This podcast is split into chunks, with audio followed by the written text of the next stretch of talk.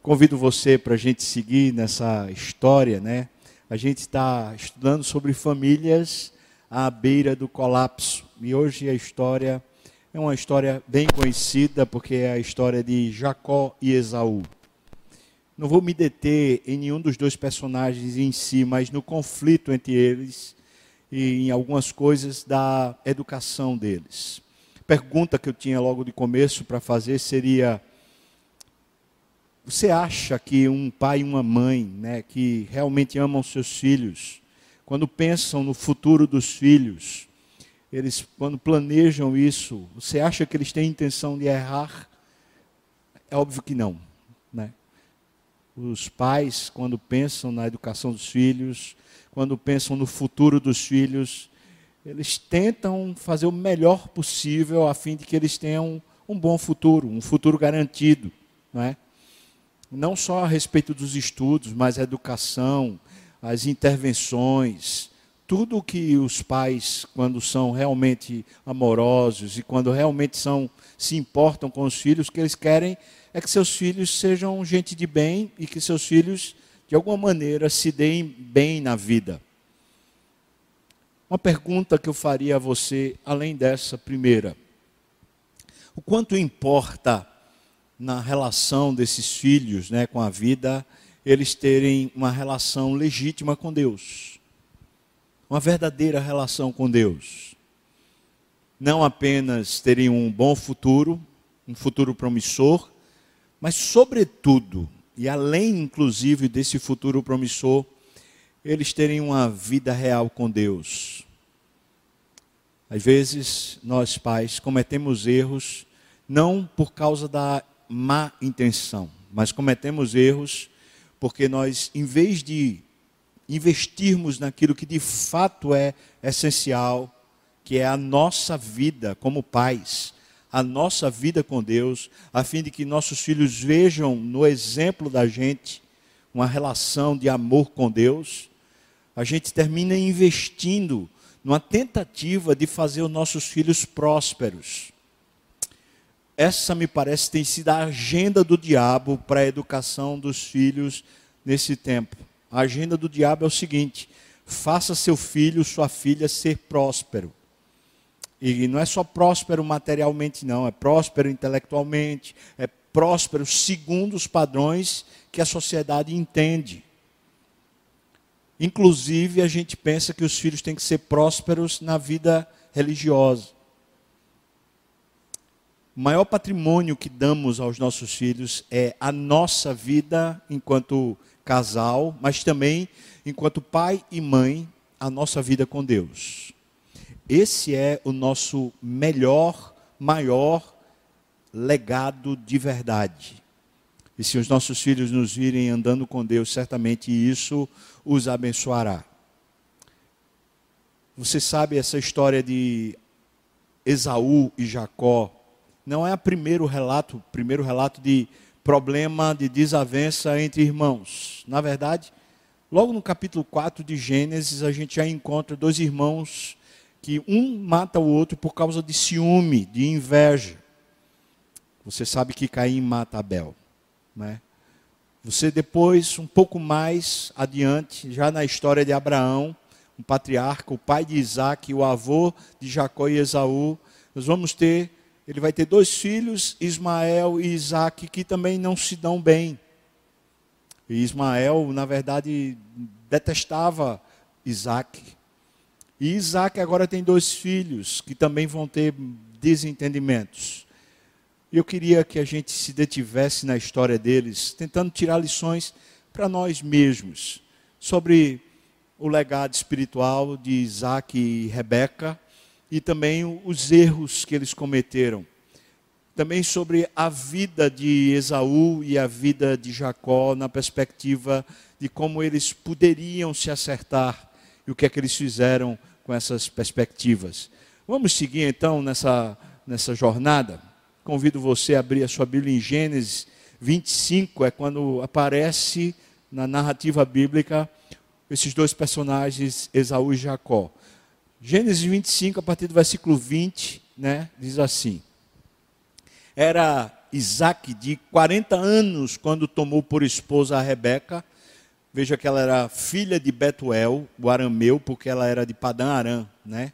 E também e irmã de Labão. Então Rebeca é irmã de Labão, que vai se tornar o sogro de Jacó, né?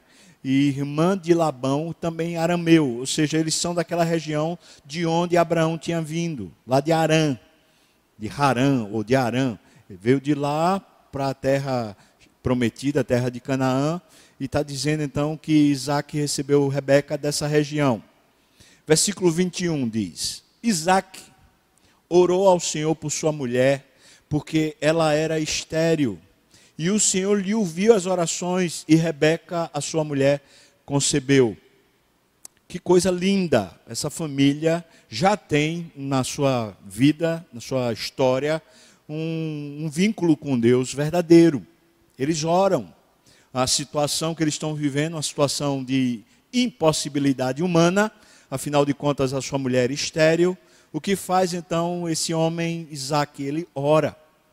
E a gente vê no final que, na verdade, ele orou durante 20 anos pela sua esposa, a fim de que ela tivesse filhos. Então, esse é um grande legado espiritual. Esse homem é um homem que ora.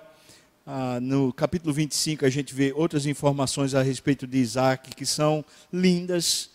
Era um homem crente, a gente pode dizer isso, e ele era de verdade. Versículo 22 diz: Os filhos que ela concebeu lutavam no ventre dela então ela disse: Se é assim, por que é que eu vivo? Está brigando dentro do, do ventre dela, ela começou a sentir que aquilo não ia, não ia dar bem. E ela pensou: se é para ter confusão dentro de casa, se é para ter confusão já dentro do meu ventre, então para que eu vivo? Continua. E consultou ao Senhor. Veja que ela também é uma mulher de Deus, ela vai orar. Deus, o que é está acontecendo? Eu não quero caos dentro da minha casa. Eu, por favor, Senhor, me ajude. E aí, versículo 23, respondeu-lhe o Senhor. Veja a resposta de Deus, porque Deus está revelando para ela o plano de Deus, o projeto de Deus que diz respeito à casa dela, mas diz respeito a uma coisa muito maior do que só a casa dela. Diz assim: duas nações há no teu ventre dois povos. Então está dizendo que aqueles meninos vão se tornar duas nações, dois povos. Eles não são apenas duas pessoas, mas eles fazem parte de um plano de Deus. E diz mais: dois povos nascidos de ti e se dividirão. Então tá, a proposta já é essa, haver essa divisão. Um povo será mais forte do que o outro. E diz: e o mais velho servirá ao mais moço já está determinado pelo Senhor qual era o projeto. Agora, aqui é que a história começa a ficar emaranhada. Porque até aqui a gente vê esses, esse casal, durante 20 anos, vivendo no temor do Senhor, respeitando Deus e procurando discernir os passos a partir de Deus. Mas agora chega filhos. E quando chega filhos, a mulher perreada, a hora Deus, Senhor, que é isso? Por favor, me mostre. Aí Deus vai lá e revela o projeto. Quando Deus revela o projeto, o que acontece daqui por diante é estranho, é complicado. Porque Rebeca parece que acredita que quem tem que fazer dar certo o projeto de Deus é ela. Em vez dela se submeter ao projeto de Deus, ela vai articular, vai manobrar coisas. E outra coisa que parece meio capciosa, problemática é Rebeca parece não dizer em nenhum momento para Isaac, o seu marido, essa resposta de Deus. Isaac, pelo menos no texto, não, não há nenhuma menção de que Isaac soubesse que o mais novo seria senhor sobre o mais velho. E isso era um grande problema. E Isaac não sabe. Então posso dizer assim: Rebeca não foi sábia e também não foi submissa a Deus. E já tiro essas conclusões a partir daqui. Porque parece-me que quando ela se torna mãe, né, e ela entendeu o projeto de Deus para os filhos, ela pensou assim: já que é isso que Deus quer, então eu vou começar a agir para que meus filhos se tornem o que Deus me prometeu que eles seriam. Então é como se ela pegasse nas mãos o projeto de Deus e dissesse: quem vai agora administrar isso sou eu. Grande problema. O texto segue então e diz para nós o seguinte, versículo 20, 24 do capítulo 25: Cumpridos os dias para que desse a luz, eis que se achavam gêmeos no seu ventre. Saiu o primeiro, ruivo, todo revestido de pelo. Você percebe que a Bíblia está descrevendo esse, esse novo personagem. Por isso lhe chamaram Esaú. É interessante porque o texto no hebraico parece mostrar na figura de Esaú uma espécie de excesso de natureza. Já aqui, é como se ele fosse maior, né? como se ele fosse mais, mais sei lá, animalesco do que o outro por causa desse excesso de pelo. Versículo 26. Nasceu o irmão. Agora veja como vai se descrevendo o irmão. Segurava com a mão o calcanhar de Esaú, por isso lhe chamaram Jacó. Você sabe que Jacó é aquele que se suplantador, que segura o calcanhar, né? Veja, a apresentação de Jacó é toda tecida em relação com o irmão. Você já percebeu isso? A ação de Jacó, ou seja, de agarrar o calcanhar de Esaú, delineia o personagem de forma emblemática, como se desde o nascimento já estivesse no encalço da primogenitura, ou seja, de se tornar o primeiro em lugar do irmão que nasceu primeiro. E isso é uma coisa por demais importante nesse conflito, nesse embate dos dois irmãos, e a gente vai tratar disso daqui a pouco. Diz o texto ainda: era Isaac de 60 anos quando Rebeca lhes deu a luz, ou seja, casou-se aos 40, aos 60 que eles estão tendo filhos. 27, versículo 27. Cresceram os meninos, Esaú saiu perito caçador, ou seja, naquele aspecto mais animalesco, ele parece se desenvolveu mais nessa perspectiva de enfrentar a natureza, de ir caçar, em vez de ser uma pessoa mais doméstica, parece que ele era mais bruto, né? Homem do campo. Jacó, porém, era um homem pacato, parece ser aquela pessoa mais é, domesticada, aquela pessoa mais quieta, polida, parece ser mais educada, é o sentido aqui do texto, e habitava em tendas. Versículo 28 começa a engrossar o tempero. E a gente vai entender porque esse tempero fica, fica mais grosso, mais caudaloso. Diz: Isaac amava a Esaú, porque se saboreava da sua caça. Está explicado. É porque ele era esse cara mais robusto, esse cara caçador, esse cara que saía para os embates da vida. E o pai olha para ele e gosta mais dele. Continua o texto. Rebeca, porém, amava Jacó. O texto não diz por que Rebeca ama mais Jacó? É porque o pai ama mais o, o outro? Ou será que é porque Rebeca já tem a revelação de que o mais novo, ou seja, Jacó, é quem vai suplantar o mais velho? Bom, não está aqui a revelação, mas eu faço a pergunta para você pensar. Versículo 29. Tinha Jacó feito um cozinhado, quando esmorecido ele veio do campo, veio do campo Esaú, né? E lhe disse: peço que, que me deixes comer. Deixa eu fazer aqui um, um apêndicezinho que é muito importante. Essa expressão, deixes comer, que me deixes comer, essa expressão no hebraico, ela é, é, é um, um, tipo de expressão que não é a mais comum. Né? É algo que poderíamos traduzir como ceva-me, né? encha a minha boca de comida, numa, numa forma bem grosseira de se referir à alimentação. O termo, portanto, tem a precisa função de indicar a rudeza do caráter de Esaú, associando-o a uma animalidade, como se fosse meio animalesco. Ele chegou do campo morrendo de fome, o irmão está fazendo um cozinhado e ele fala assim: Ah, me dá esse negócio, eu estou faminto, mas meio rude, meio grosseiro. Está aqui no texto. Né?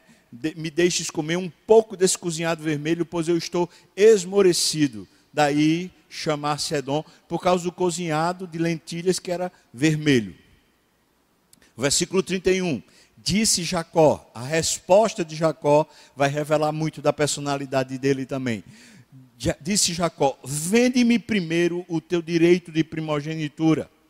Esse cara polido, educado, ele é muito mais engenhoso nas suas, nas suas metodologias, muito mais sofisticado no seu raciocínio. 32. E ele respondeu: Estou a ponto de morrer. Ou seja, o grosseiro falou: Eu estou morrendo. De que me aproveitará o direito de primogenitura? Versículo 33. Então disse Jacó: Jura-me primeiro.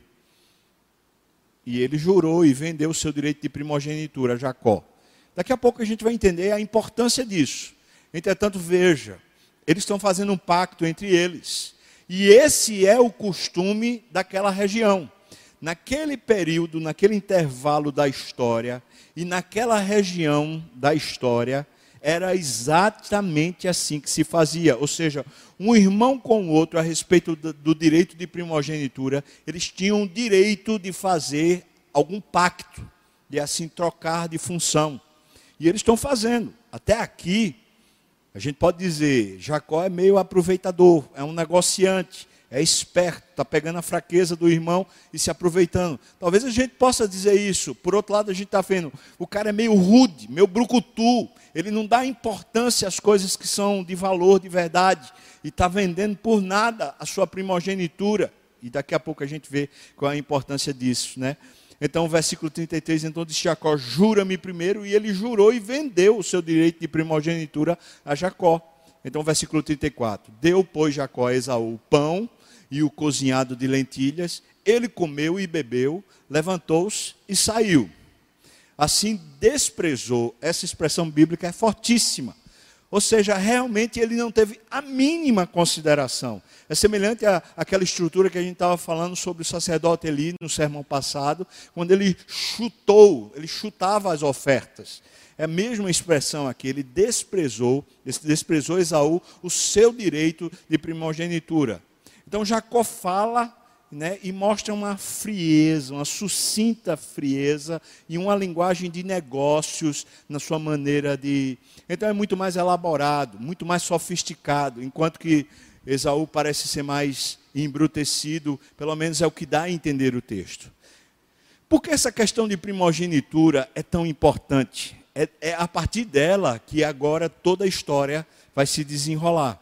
A partir de duas coisas bem importantes: a primogenitura e a bênção. Veja só, o embate entre Esaú e Jacó vai girar em torno da chamada lei da primogenitura. Trata-se de um costume bem arraigado entre os antigos povos do Oriente Próximo, em que o primeiro filho teria precedência, preste atenção, precedência diante dos outros irmãos. Com a morte do pai, o primogênito herdaria o poder no clã. Não era só o poder na família, era o poder no clã, recebendo dupla porção dos bens familiares. Ou seja, se o pai morre, ele não é um herdeiro que recebe a, sei lá, metade, ele recebe uma dupla porção. O resto fica para a esposa viúva e fica para os filhos todos. Ele recebe dois terços. Um terço vai para o resto da família, para você ver a importância da primogenitura. Segundo Kierkegaard, o herdeiro, no mais estrito senso da palavra, é o primogênito, ou seja, ele de fato é o herdeiro de tudo. Ele mantém o nome do pai sobre a propriedade transmitida. Vamos seguir um pouquinho ainda nessa ideia. A lei de primogenitura perpassa, na verdade, toda a narrativa patriarcal. Você vai encontrar isso, na verdade, em todo o Pentateuco, ou seja, os cinco primeiros livros, essa ideia de primogenitura continua lá como sendo muito importante. Tanto é assim que você vai ver na saída do povo do Egito que a última praga é sobre os primogênitos. A legislação deuteronômica, ou seja, a, a legislação do Pentateuco, confirma e garante até esta prerrogativa do primogênito, mesmo que não seja o filho da esposa favorita de um homem. Ou seja, se é com, com a esposa, ou mesmo com a escrava, que não é a, a principal, ainda assim esse primeiro filho é o primogênito. Está lá escrito em Deuteronômio 21, 17: Reconhecerá como primogênito o filho da mulher da qual ele não gosta, dando-lhe porção dupla de tudo quanto ele possuir, pois ele é a primícia da sua virilidade e o direito de primogenitura lhe pertence. Está aqui, nas Escrituras. Note-se que o aspecto material está ligado a ideias ainda mais abstratas. Não se trata apenas da questão financeira, mas é esse poder, essa estrutura de poder sobre a família e sobre o clã que o pai exercia e agora passa a ser desse que é primogênito, daquilo que se transmite do chefe da casa, o pai, para os filhos. Nem todos os filhos têm parte equivalente no nome e na alma do pai. O primogênito recebeu a primeira força do pai, a sua virilidade, e ele permanece acima de seus irmãos. Essa é a ideia de primogenitura nas Escrituras. Daí a importância. Não era só uma questão financeira, era todo o status que estava atrelado. Agora eu quero que você pare e pense de novo sobre Rebeca. Porque quando Rebeca consulta Deus, Deus diz: O mais novo é que será senhor sobre o mais velho. Então ela sabe que a primogenitura, nesse caso, todo esse poder, toda essa estrutura de poder que está atrelada à primogenitura, ela sabe que essa estrutura de poder está prometida por Deus para o seu mais novo não para o seu mais velho. E a minha pergunta é: será que é por causa disso que ela ama mais o filho mais novo? Eu também faço a mesma pergunta a respeito de Isaac. Será que Isaac ama o filho mais velho por causa desse, desse poder? E quando ele olha o filho e vê ele um, uma espécie de caçador, um cara meio bruto, ele pensa assim: bom, esse cara vai ser bom, porque ele é um cara decidido, é um cara que vai à guerra, é um cara que sai para a batalha, então vai ser bom que ele passe a ser o líder. Bom, o que eu posso lhe dizer com toda certeza é que essa questão é uma questão essencial e tanto para o pai como para a mãe, quando olhava para a estrutura da família e pensava: quando eu morrer, eu quero que quem me substitua seja alguém na mesma altura ou até melhor que eu, para que a minha família continue. Então não era só uma questão de herança material era uma herança de alma, era uma, uma coisa que dava continuidade a tudo. Imagina se, por exemplo, quem entra para suceder o, o patriarca, quem entra é um fracote. Aquele clã todo está fadado a ser invadido, a ser tomado e a ser morto por qualquer outro clã. Daí a importância de tudo isso. Então a gente poderia dizer: Jacó é muito mais polido, é muito mais educado, enquanto Esaú é muito mais bruto, muito mais né, feroz. Entretanto, o pai e a mãe, dentro da sua percepção de quem é que vai suceder o pai, cada um adotou um filho.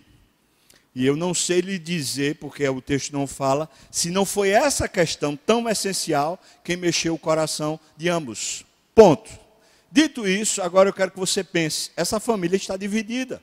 Ou seja, aquela bênção de Deus que foi orada durante 20 anos, quando chegou, agora está o pai numa linha, a mãe numa outra linha, um irmão numa linha e o outro irmão numa outra linha. E veja que tudo tem a ver com esse centro nevrálgico aqui da primogenitura. Mas vou dizer para você, não é só isso não. Deixa eu explicar um pouquinho mais. O conflito entre Esaú e Jacó distribui-se distribui em dois capítulos que estão intimamente relacionados, cujos respectivos eixos consistem no capítulo 25, na Bacará, é essa expressão, talvez a pronúncia seja um pouco diferente, mas isso, o nome em hebraico significa primogenitura, e do capítulo 27 na Bra, Bracá, Bracá, que significa a bênção. Eu vou repetir as palavras, mesmo que não seja a pronúncia melhor, mas Bacará seria a primogenitura e Bracá seria a bênção. São duas coisas distintas, que estão entrelaçadas. Em hebraico, o jogo sonoro entre essas palavras que são as mesmas letras recombinadas diferentemente, ressalta a correlação da primogenitura e bênção no interior do universo patriarcal. Então, essas duas coisas.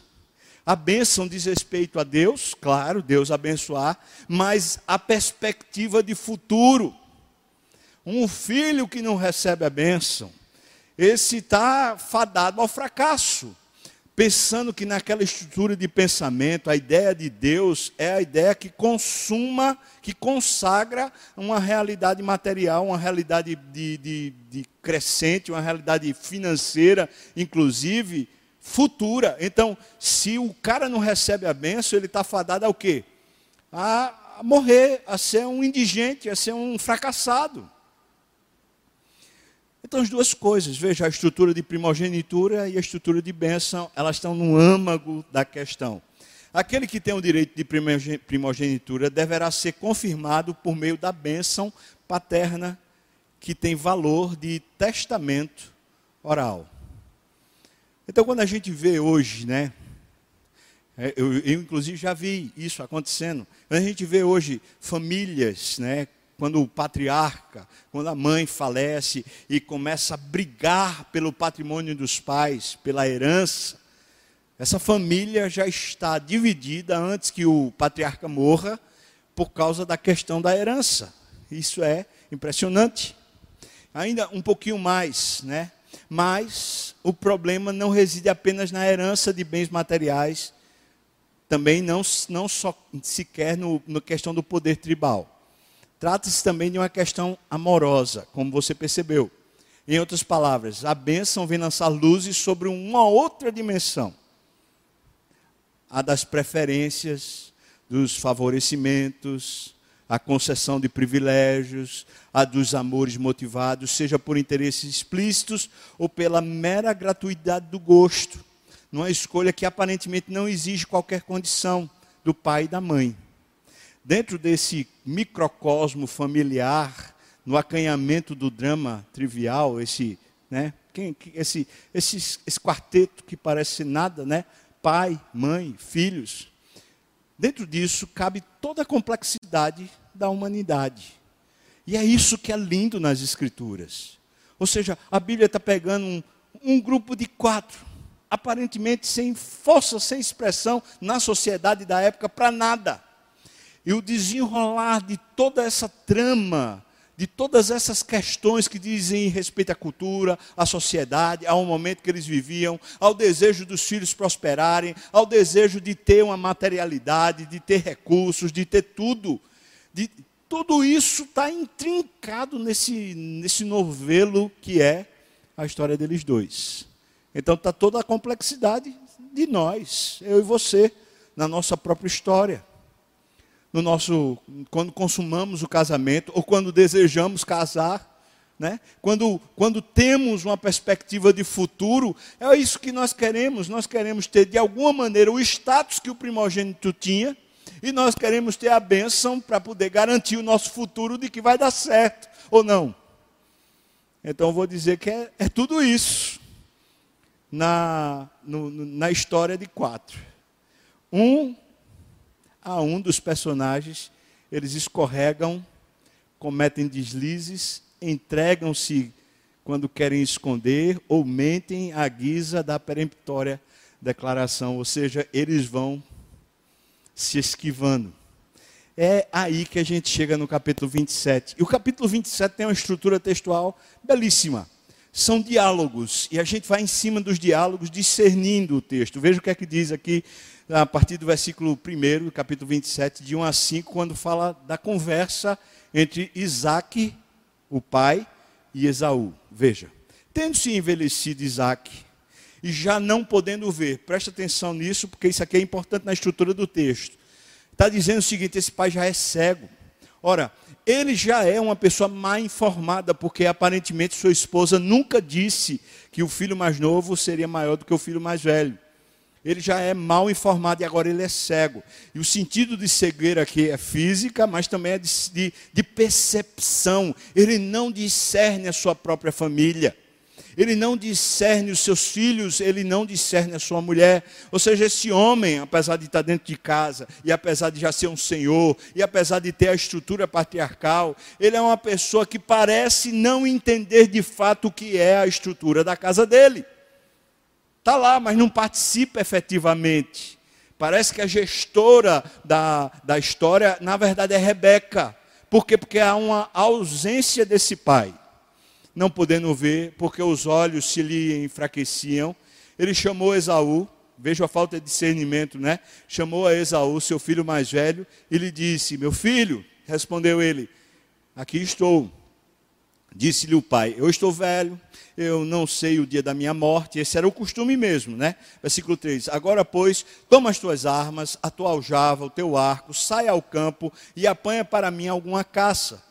Só fazer um particular aqui, não era necessário que houvesse uma caça para ele fazer o que ele estava fazendo, mas ele está pegando o melhor do filho dele. Ou seja, a característica mais forte do filho, ele está dizendo: vai lá, use a sua característica mais forte, porque é assim é que eu vou fazer a cerimônia de passagem desse, dessa primogenitura para você, desse poder sobre o clã para você. Versículo 4 diz: E faz-me uma comida saborosa, como eu aprecio, e traze-me para que eu coma e te abençoe antes que eu morra. Está aqui a estrutura. Vamos lá que eu vou agora agora eu vou passar para você o cajado, o cetro da família. Versículo 5.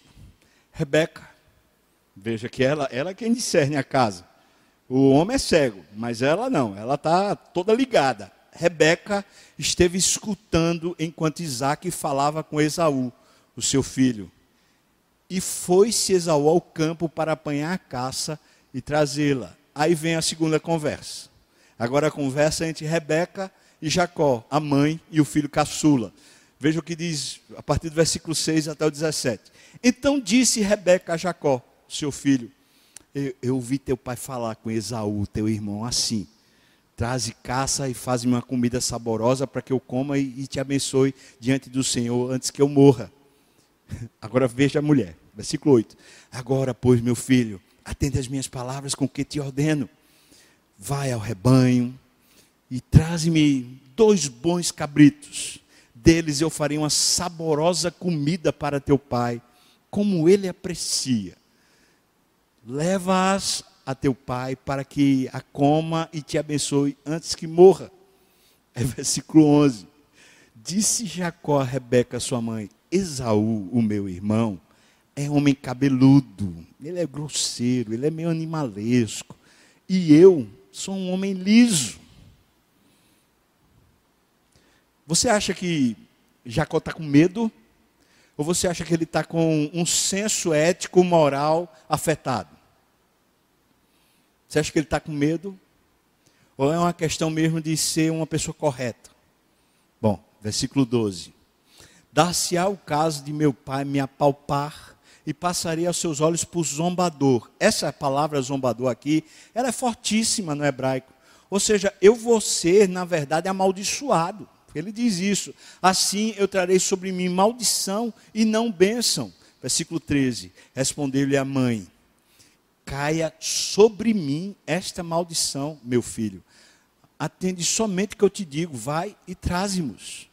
Versículo 14. Ele foi, tomou-os e os trouxe à sua mãe, que fez uma saborosa comida como o pai dele apreciava. Depois tomou Rebeca a melhor roupa de Esaú. Veja como ela, ela é quem está ligada em tudo. A melhor roupa de Esaú, seu filho mais velho, roupa que tinha consigo em casa, e vestiu a Jacó, seu filho mais novo. Com a pele dos cabritos, cobriu-lhes as mãos e a lisura do pescoço, então entregou a Jacó, seu filho, a comida saborosa e o pão que havia preparado. Está feito. Veja que essa mulher, ela está tentando fazer o seu filho, esse da promessa, esse filho, conquistar o espaço, porque ela olhou e falou: Meu marido não está percebendo, eu vou precisar agir. Eu vou agir. Como é que eu vou agir? É no, na sutileza. É impressionante que está revelado aqui nas entrelinhas a falta de harmonia entre Rebeca e Isaac. Está faltando diálogo, está faltando percepção, está faltando amor, está faltando comungarem na direção do Senhor. Sabe o que é está revelado aqui nessas duas conversas? É que cada um está tentando cuidar dos seus filhos, e aqui os caras já têm 60, 70 anos, para você ter ideia. Tá? A essa altura, esses caras estão aqui sendo paparicados. Desculpa, eles aqui ainda têm 40 anos. Estão sendo paparicados por um processo, por um desejo de cada pai ou de cada parte da família. Que coisa! Cada um está achando que tem que ser desse jeito, eles não comungam, eles estão tentando fazer os filhos darem certo, e eles estão. Você entende isso que eu vou falar, por favor? Eles estão se rompendo. Em vez de eles estarem se alinhando e se tornando mais fortes juntos, marido e mulher, cada um está indo para uma direção. Eu não consigo imaginar que isso aqui deu certo entre eles. Continua, versículos 18 até o versículo 29, vem a conversa agora de Jacó com Isaac, ou seja, o filho caçula com o pai. Jacó foi a seu pai e disse: Meu pai. E ele respondeu: Fala. Quem és tu, meu filho? Agora eu queria que você guardasse essa expressão que é usada aqui por Isaac. Quem és tu? O pai está perguntando a identidade. Quem é você? Isso aqui é muito importante. Porque quando o pai pergunta isso aqui para ele, está querendo discernir o caminho do coração dele. Então diz: Quem és tu, meu filho? Respondeu Jacó, seu pai: Sou Esaú. É mentira, lavada. Sou Esaú, teu primogênito. Fiz o que me ordenaste. Levanta-te, pois, assenta-te, come a minha caça para que eu me abençoes. Disse Isaac a seu filho: Como é isso que a pudeste achar tão depressa, meu filho? E aí ele respondeu: É porque o Senhor, vê só, o teu Deus não é o meu Deus. Jacó, a essa altura, não conhece o Deus dos pais, não conhece o Deus de Abraão e nem o Deus do seu pai Isaac, a quem ele orava. Então, posso dizer aqui, nessa expressão, que esse patrimônio espiritual, tanto o Isaac como Rebeca perderam de passar para os filhos.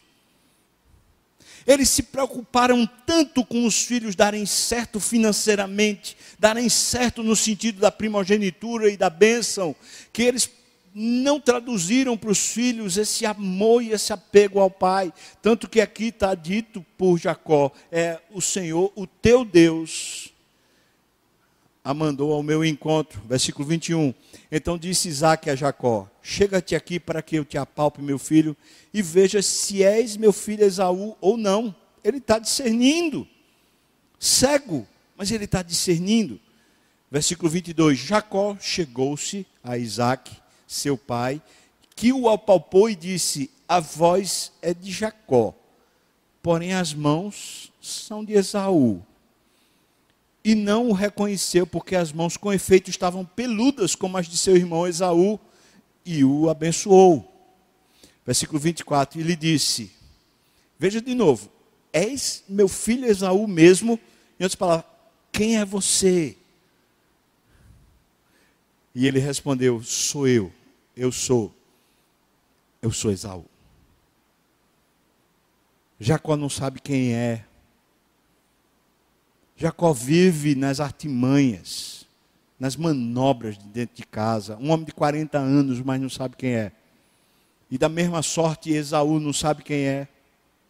Vive dentro das manobras dos pais. Versículo 25, então disse: Chega isso para perto de mim, para que eu coma da caça de meu filho, para que eu te abençoe. Chegou-lhe e ele comeu, trouxe-lhe também vinho e ele bebeu. E então lhe disse Isaac, seu pai: Chega-te, dá-me um beijo, meu filho. Ele ainda está testando. Ele se chegou e o beijou. Então o pai aspirou o cheiro da roupa dele e o abençoou e disse: Eis que o cheiro do meu filho é como o cheiro do campo que o Senhor abençoou. Aí vem a bênção: Deus te dê do orvalho do céu e da exuberância da terra, e fartura de trigo e de mosto, Sirvam-te os povos e nações te reverenciem, sê senhor de teus irmãos, e os filhos de tua mãe se encurvem a ti, e maldito seja o que te amaldiçoar, e abençoado seja o que te abençoar. Era isso que a mãe queria que o filho recebesse. E é claro que esse menino Jacó foi criado nessa perspectiva, é isso que eu tenho que ter. E agora está acontecendo, mas está acontecendo como um, um, roubo. Agora vamos voltar um pouquinho à, à situação anterior. O direito é dele. A gente não pode se esquecer disso. O direito é de Jacó. Porque, de acordo com a regra da cultura daquela época, eles já tinham trocado isso. Mas também eles não disseram ao pai. Mas a função de dizer ao pai era de Esaú, a função não era de Jacó, a função era de Esaú. Chegar para o pai e dizer: Olha, agora eu troquei de lugar com meu irmão. Mas nada disso acontece nessa família, então a gente vê claramente que são quatro ilhas que não se interagem, que parece não conseguir ter margem, ter praia entre eles. Que coisa! Então vem o quarto diálogo, aí a gente encontra do versículo 30 ao 41, é o diálogo entre Esaú e seu pai Isaac. Mal acabaram Isaac de abençoar a Jacó, tendo saído da presença de Isaac, seu pai, chega Esaú, seu irmão, da sua caçada. E fez também ele uma comida saborosa, trouxe a seu pai e lhe disse: Levanta-te, meu pai, e come da caça de teu filho, para que me abençoes. Perguntou-lhe Isaac, seu pai: Quem és tu? Ele respondeu: Sou Esaú, teu filho, teu primogênito. Veja que ele está dizendo que ainda é o primogênito. Versículo 33. Então estremeceu Isaac de violenta comoção e disse: Quem é, pois, aquele que apanhou a caça e me trouxe? Eu comi de tudo antes que viesses e o abençoei, e ele será abençoado. 34. Como ouvisse Esaú tais palavras de seu pai, ele bradou com profundo amargor e lhe disse: Abençoa-me também a mim, meu pai. Não me deixa assim, não. Por favor. 35 respondeu-lhe: o pai: Veio o teu irmão, astuciosamente tomou a tua bênção. Não era a bênção de, de Esaú. Eu quero ressaltar isso. Não era. Era de Jacó. Mas a desestrutura da família, a falta de comunicação, a falta de, de reverência a Deus, a falta de fé, a falta da humildade de Deus dentro dessa casa faz com que cada um articule e manobre do seu jeito. É isso que está acontecendo. Versículo 36 disse Esaú: Não é com razão que se chama Jacó, pois já duas vezes me enganou, tirou-me o direito de primogenitura e agora usurpa a bênção que era minha. Veja aí. Disse ainda: Não reservaste, pois, uma bênção nenhuma para mim 37. Então respondeu Isaac a, a, Esaú: Eis que o constituí em teu senhor, e todos os seus irmãos lhe dei por servos, de trigo e de mosto o, apercebi, que me será dado fazer-te agora, meu filho. Versículo 38. Disse Esaú ao seu pai: Acaso tens uma única bênção, meu pai? Abençoa-me também a mim, meu pai. E Esaú a seu pai: Acaso tens uma única bênção? E levantando a voz, Esaú chorou. Versículo 39. Então lhe respondeu Isaac, seu pai: Veja a palavra que vem. Longe dos lugares férteis da terra será a tua habitação, e sem orvalho que cai do alto. Viverás da tua espada e servirás a teu irmão. Agora veja uma promessa. Quando, porém, te libertares sacudirás o seu jugo da tua cerviz. Passou Esaú a odiar a Jacó por causa da bênção, por causa da bênção com que seu pai o tinha abençoado, e disse consigo: Vem próximos dias do luto por meu pai, e então eu matarei a Jacó, o meu irmão. Eu não posso dizer em nenhum momento que Isaac e Rebeca não tinham boas intenções a respeito dos seus filhos. Sabe o que é está faltando nessa casa? Não é boa intenção nem amor para com seus filhos. Está faltando um senso de reverência para com Deus. Está faltando realmente eles levarem em consideração que Deus é quem vai adiante e é quem executa os projetos, que a vontade de Deus vai se manifestar no tempo e no espaço. Ora, Isaac tinha visto o pai dele levando ele para cima do Monte Moriá para sacrificá-lo. Isaac viu a provisão de Deus.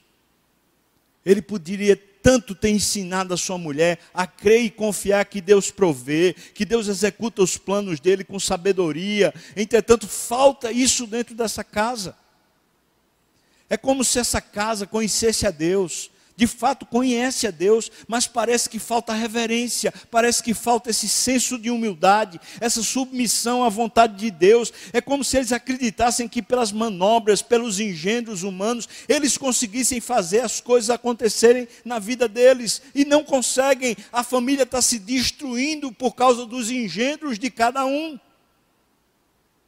E é claro que agora está um irmão querendo matar o outro. Imagina que situação é essa. Aí a gente chega no quinto diálogo. Rebeca e Jacó, versículos 42 a 45. Chegaram aos ouvidos de Rebeca essas palavras de Esaú, seu filho mais velho. Ela, pois, mandou chamar Jacó, seu filho mais moço, e lhe disse: Eis que Esaú, teu irmão, se consola a teu respeito, resolvendo matar-te. Ela viu isso. Ela, em vez de se arrepender, falar, sei lá, conversar com, com o filho, conversar com Isaac, começar a resolver o problema. Não. Versículo 43 diz: Agora, pois, meu filho, ouve o que eu te digo: retira-te para a casa de Labão, o meu irmão, em Harã. Fica com ele alguns dias, até que passe o furor de teu irmão, e cesse o seu rancor contra ti, e se esqueça do que lhe fizeste. Você acha que vai passar? Então providenciarei e te farei regressar de lá porque hei, porque hei eu de perder os meus dois filhos num só dia? Ela sabe que vai, isso vai ser briga e vai terminar um matando o outro. É essa a ideia que ela está na cabeça. Aí a gente chega na sexta conversa. Agora vai ser Isaac com Jacó. Disse Rebeca a Isaac. Veja que tem um, uma manipulação de novo de Rebeca. Disse Rebeca a Isaac: Aborrecida estou da minha vida por causa das filhas de Et é um povo vizinho. Se Jacó tomar esposa dentre as filhas de Et, tais como, tais como estas, as filhas desta terra, de que me servirá a vida? Interessante porque Isaac também não gosta dessas, desses povos vizinhos aqui, que, que não era para eles terem familiaridade mesmo. Né? Aí a gente entra no primeiro versículo do, do capítulo 28. Isaac chamou a Jacó e, dando-lhe a sua bênção, lhe ordenou, dizendo: Não tomarás esposa dentre as filhas de Canaã. Levanta-te, vai a Padã Arã, à casa de Betuel, pai da tua mãe, e toma lá por esposa uma das filhas de Labão, irmão da tua mãe. E ele toma, ele vai, ele, ele quer Raquel, mas ele casa com Lia e depois casa com Raquel. Versículo 3: O Deus Todo-Poderoso te abençoe e te faça fecundo e te multiplique para que venhas a ser uma multidão de povos. E te dê a bênção de Abraão, a ti, a tua descendência contigo, para que possuas a terra de tuas peregrinações concedida por Deus a Abraão. Versículo 5. Assim despediu Isaac a Jacó, que se foi a Padã Arã, à casa de Labão, filho de Betuel, o arameu, o irmão de Rebeca, mãe de Jacó e de Esaú. Ele foi. Está destruída a relação entre os, os irmãos. A gente não sabe que tipo de relação existe agora entre Isaac e Rebeca. Essa família está bem, bem colapsada, né? bem destruída, com sentimentos extremamente negativos no seio dela. Por quê? Porque faltou essa vida com Deus de todos os seus membros. E começou tão bem mas foi perdendo Deus de vista. Aí Jacó, quando sai, ele sofre um bocado por causa dos enganos do seu sogro Labão. Eu não vou contar a história com detalhes, mas parece que isso vai tratando o coração de, de Jacó. Por, logo quando ele sai e se encontra com Deus, Deus diz: Eu vou lhe abençoar. E ele vai provando a benção de Deus durante alguns anos até que agora ele vai voltar. A gente chega no capítulo 32, porque ele quer se encontrar de novo com seu irmão. Então diz assim, capítulo 32, versículo 9: E orou Jacó, Deus de meu pai Abraão e Deus de meu pai Isaac, ainda não é meu Deus, mas eu já vi esse Deus me abençoando de muitas maneiras. Ó Senhor, que me disseste, Tu me disseste: torna a tua terra e a tua parentela, que te farei bem. Eu sou indigno de todas as misericórdias e de toda a fidelidade que tens usado para com o teu servo, pois com apenas o meu cajado eu atravessei esse Jordão, já agora sou dois bandos. Livra-me das mãos do meu irmão Esaú, porque eu o temo, para que não venha ele a matar-me, a mãe dos meus filhos, com, também com os filhos. E disseste, versículo 12: Certamente eu te farei bem e dar-te-ei a descendência como a areia do mar, que pela multidão não se pode contar. Versículo 13: E tendo passado ali aquela noite, separou o que tinha um presente para o seu irmão Esaú. Veja que Jacó, no retorno, depois da experiência toda, ele precisa, antes de restaurar a sua vida familiar com o irmão, ele precisa restaurar a sua vida com Deus. Ele precisa de um encontro legítimo com Deus. Mas ele sabe disso porque dentro da casa do pai dele, por isso ele diz: O Deus de Isaac, o meu pai. Ele tinha visto isso ainda tinha esse legado lá. Apesar de terem vivido tantos engendros, mas como falei no começo, tanto Isaac como Rebeca são pessoas de Deus. Então agora ele teve uma experiência legítima com Deus e ele está dizendo: O Senhor, que é o Deus do meu avô e é o Deus do meu pai, agora, por favor, me conduza, porque eu tenho medo de me encontrar com meu irmão e ele me matar, e matar meus filhos, e matar minhas esposas. Então, por favor, tenha misericórdia de mim, e eu não mereço nada disso. É interessante porque ele se encontra com Deus, e quando ele se encontra com Deus, ele começa de fato a viver uma vida humilde. Posso seguir adiante, capítulo 32, versículos 26 a 30. E disse a este, né, Deixa-me ir, pois já rompeu o dia. Aqui Jacó está lutando com um anjo que é o próprio Deus, em forma humana. Veio para justamente dar uma lição para Jacó. Qual é a grande lição desse capítulo? É que Jacó descobriu que a vida dele toda foi uma grande luta para receber a bênção de Deus. Ele viveu lutando contra Deus quando Deus queria abençoá-lo gratuitamente, mas ele viveu em manobras. Então essa luta está acontecendo, então disse este, deixa-me ir, o anjo disse para Jacó, deixa-me ir, pois já rompeu o dia. Então respondeu Jacó, não te deixarei ir se não me abençoares. Eu estou apegado a esse negócio. Versículo 27. Perguntou-lhe, pois, o anjo perguntou a ele: Como te chamas? Lembra da pergunta que o pai tinha feito? Você lembra? O pai perguntou antes de abençoá-lo: Quem é você? Ele disse: Eu sou Esaú. Depois disse: És Esaú mesmo? Ele falou: Eu sou. Você lembra disso? Agora Deus está puxando de volta. Qual é a sua identidade? Então disse: Como te chamas? E aí ele respondeu: Porque a questão aqui é da bênção, lembra? Eu, eu preciso ser abençoado. E ele sabe que não é o primogênito. E então Deus pergunta para ele: Você é o primogênito, como é que se chama você? E aí ele diz: Eu sou Jacó. Versículo 28. Então disse Deus para ele: Já não te chamarás Jacó, e sim Israel. A palavra Israel significa homem de Deus, príncipe de Deus. Ou seja, a partir de agora você tem uma relação pessoal comigo. Pois como príncipe lutaste com Deus e com os homens e prevaleceste. Versículo 29. Tornou Jacó e diz: Dize, rogo-te, como te chamas? Perguntou para o anjo. Respondeu ele: Por que perguntas pelo meu nome? E o abençoou ali. Aquele lugar chamou Jacó Peniel, pois disse: Eu vi Deus face a face e a minha vida foi salva. Ele sabe que teve um encontro com Jesus. Ele sabe que a vida dele agora foi mudada. Ele agora tem uma nova identidade. Sabe uma coisa que eu vou dizer para você? Esse é o ponto de resgate na nossa casa. É quando a gente de fato volta a ver Deus face a face.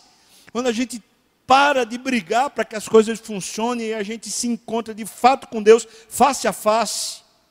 E aí a nossa vida é salva é a partir daqui que de fato a história vai ser refeita entre os dois irmãos. A gente chega no capítulo 33, levantando Jacó os olhos, ele viu que Esaú se aproximava e com, Jacó, com Esaú 400 homens. Então passou os filhos a Lia passou os filhos a Raquel e as duas servas, pôs as servas e seus filhos à frente, e Lia os seus filhos atrás dele, e Raquel e José por últimos.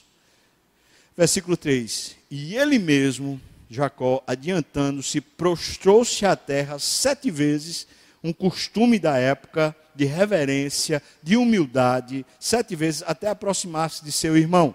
Versículo 4: Então Esaú correu-lhe ao encontro e o abraçou, arrojou-se-lhe ao pescoço e o beijou e choraram.